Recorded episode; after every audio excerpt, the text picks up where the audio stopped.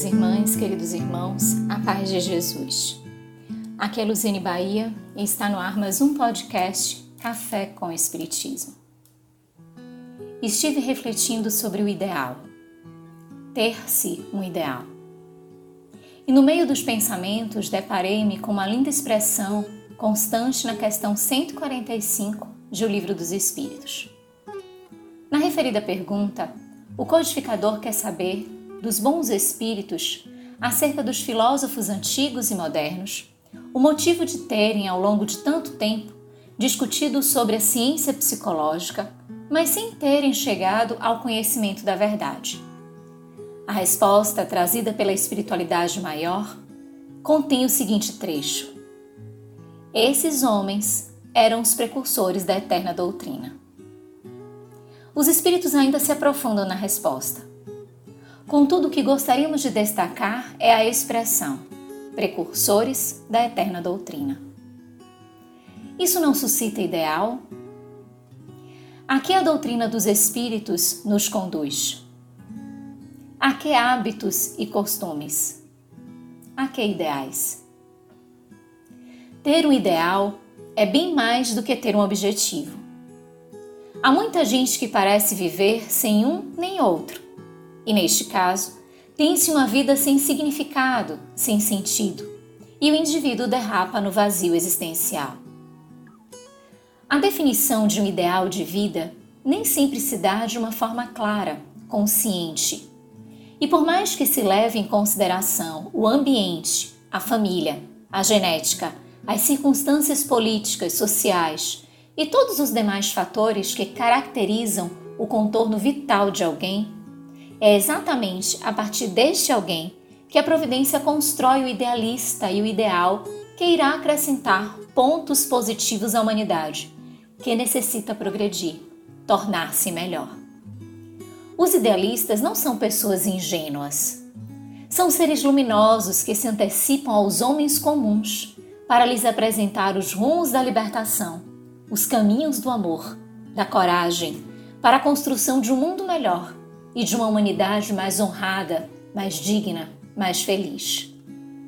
Em muitos casos, chegam por intuição pensamentos que convencem a pessoa de que ela tem algo especial a fazer, visando a melhoria da qualidade de vida da coletividade. Este algo especial pode pertencer ao campo da ciência, da literatura, das artes, da política, da fé, da solidariedade. Quando isto acontece, o mundo interior da pessoa se enriquece com profundas transformações que se vão transbordando para o mundo externo, causando perplexidade nos observadores e outras reações tão diversificadas quanto compreensíveis. O idealista pode trazer de forma inata uma matriz sobre a qual se molda uma personalidade para cumprir um destino para vivenciar no cotidiano o ideal escolhido para viver. Isto significa tempo integral, dedicação exclusiva, o que equivale dizer abnegação, devotamento e todo empenho em algo, a uma inspiração tão alta que a pessoa conclui ser maior do que ela e para a qual será capaz de qualquer sacrifício. O sacrifício por um ideal é tão maior quanto mais nobre e perene ele é. De modo geral, quando os interesses são imediatos ou personalistas, o ser humano traz consigo uma visão estreita sobre a vida e o mundo, que não demanda maiores esforços, pois a quase ninguém incomoda e a todos acomoda. Quando alguém dispõe de uma visão de mundo altamente diferenciada, com o propósito de beneficiar não a si mesmo, e sim a uma coletividade, uma maioria, este alguém é capaz de superar o próprio ego, de perdoar, de retroceder, de mudar de opinião, de favorecer a reconciliação, sendo fiel aos princípios, à essência e flexível nas estratégias utilizadas para que o ideal seja estabelecido. A informação espírita contida na codificação kardeciana e ampliada por obras sucedâneas confiáveis, oferece à humanidade infinitas possibilidades de despertamento, para que cada indivíduo viva sua vida com nobreza, impregnando-se com exemplos e indo mais além, porquanto todos se direcionam para uma psicosfera de fraternidade universal, sendo filhos de um mesmo Pai e ovelhas de um mesmo pastor.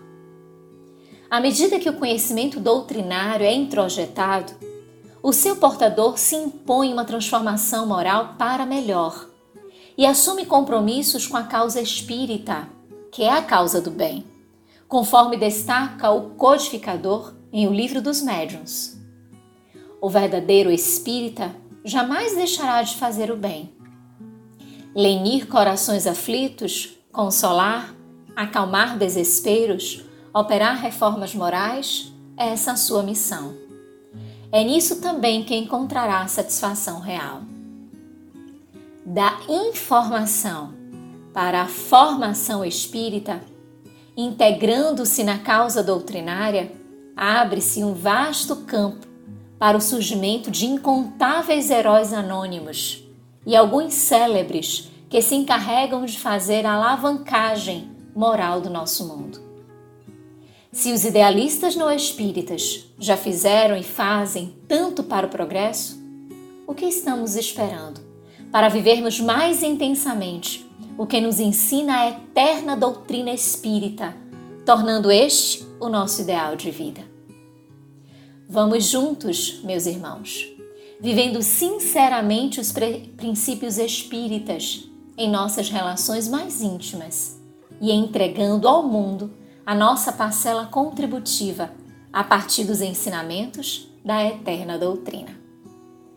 Com gratidão imensa no coração, um grande abraço e até o próximo podcast Café com o Espiritismo.